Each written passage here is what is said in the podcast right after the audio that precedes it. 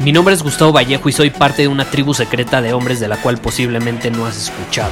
Somos hombres de acción más que de palabras, expresamos nuestra verdad aun si el mundo no está de acuerdo con ella. Invertimos en nosotros mismos todos los días y le damos la bienvenida al riesgo.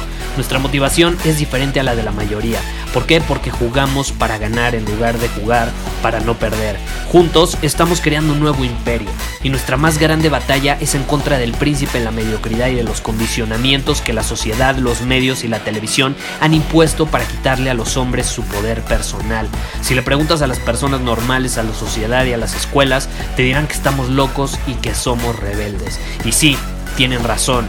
Estamos locos, somos rebeldes, pensamos diferente y por eso el futuro nos pertenece. Somos hombres superiores y estos son nuestros secretos.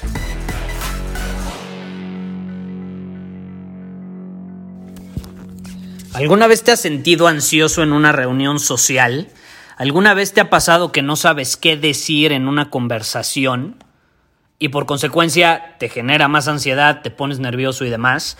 Hoy tenemos la pregunta de una mujer superior, Jimena, y Jimena me escribió lo siguiente. Me pone, hola Gustavo, ¿cómo puedo hacer para no reprimirme?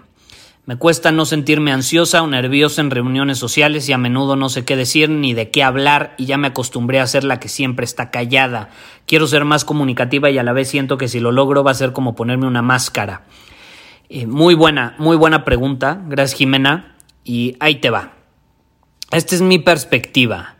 Eh, si a ti te cuesta eh, interactuar en reuniones sociales, probablemente se deba a que no estás tan presente, o sea, no, no te has entrenado, o sea, te falta práctica a la hora de estar presente en una interacción, porque estás demasiado en tu mente, estás haciéndote preguntas como ¿qué pasa si lo que digo no lo aprueban. ¿Qué pasa si no se ríen de lo que digo? ¿Qué pasa si digo una tontería? ¿Qué pasa si tartamudeo? ¿Qué pasa si me pongo más nervioso y la termino y termino arruinando la conversación, ¿no?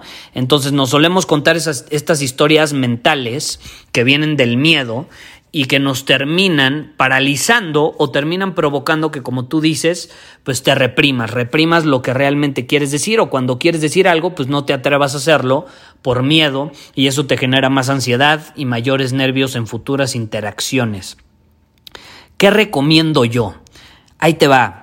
Si tú estás en esta situación, y también todos los que nos están escuchando, si tú estás en esta situación donde casi o prácticamente en todas las interacciones que tienes te pones nervioso o ansioso, lo que te recomiendo es que no seas el que habla todo el tiempo, porque a veces ahí les va. A veces pensamos que para ser más comunicativos tenemos que hablar mucho más o tenemos que hacer esta, ser esta persona que está hablando todo el tiempo, cuando no es cierto. Tú puedes ser un gran comunicador, tú puedes ser una persona experta o que aparenta dominar el arte de las conversaciones y de las interacciones, eh, siendo la persona que habla menos, de los dos o de los tres o cuantas personas sean. ¿Y cómo lo puedes conseguir? Es muy fácil. Eh, y cuando llegamos a una conversación desde esta perspectiva, eh, se, se, pierde la ansiedad, se pierden los nervios y podemos abordar las conversaciones de una mejor manera, desde una posición de poder, de presencia y lo terminamos disfrutando más. Ahí les va. Yo también pasé por una etapa donde no era bueno en esta situación. Yo pasé por una etapa donde era sumamente introvertido, donde me, daba mucho miedo interactuar con los demás, me preocupaba demasiado por lo que opinaran otros. Eh, y esto que les voy a compartir hoy puede solucionar esa situación y es lo que a mí me ayudó. ¿Por qué? Porque cuando lo abordas desde la posición que les voy a decir ahorita y diciendo lo que les voy a decir ahorita o lo que les voy a mencionar, es muy interesante porque ese miedo al que dirán puede desaparecer con mayor facilidad. ¿A qué me refiero? Es muy fácil hacer preguntas. ¿Y qué tipo de preguntas? Preguntas abiertas. Preguntas que no involucren el que te digan sí, no, bien, mal, o sea, el cómo te fue, bien. Esas preguntas son cerradas. Eh, básicamente te la pueden responder con una palabra. No es una pregunta abierta, no estás abriendo un tema. no estás abriendo posibilidades, simplemente es sí, no, bien, mal, bonito, feo, te gusta, sí, no. Ese tipo de preguntas no las recomiendo y de hecho no te hacen interesante y no te hacen buen conversador y de hecho terminan provocando que se den los silencios incómodos. Si tú quieres evitar los silencios incómodos, si quieres saber qué decir, simplemente enfócate en hacer buenas preguntas y la otra persona se va a sentir encantada y feliz de la vida de hablar más tiempo que tú. Obviamente tu trabajo ahí es saber escuchar y estar presente en lo que te están diciendo para entonces continuar haciendo otro tipo de preguntas que abran todavía más las posibilidades de la conversación. Ahí les va. Una de las preguntas que puedes hacer, no sé, es pensar, y yo no te voy a decir qué pregunta, ¿eh? quiero que te las ingenies, quiero que te las ingenies. Eh, es cuestión de creatividad, puedes hacer todo tipo de preguntas, eh, pero una de las preguntas que puedes hacer es relacionada eh, con algún gusto que tenga, pero en lugar de preguntarle te gusta o no te gusta, algo que sepas que le gusta a esa persona, le dices, oye, ¿por qué te apasiona tanto este tema? ¿O de dónde surgió esta pasión tan grande que tienes hacia esto? ¿O de dónde surgió eh, este odio que le tienes a, a, a, practicar este deporte o a este tipo de películas o hacia los libros. O sea, ¿de dónde viene? Me da curiosidad. Y si tú haces la pregunta acompañado de la frase me da curiosidad, vas a enganchar a la persona.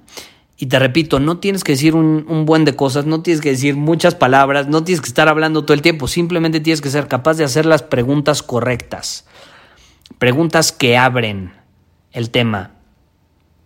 Y ahí les va algo muy importante también. Las personas aman hablar sobre ellas mismas.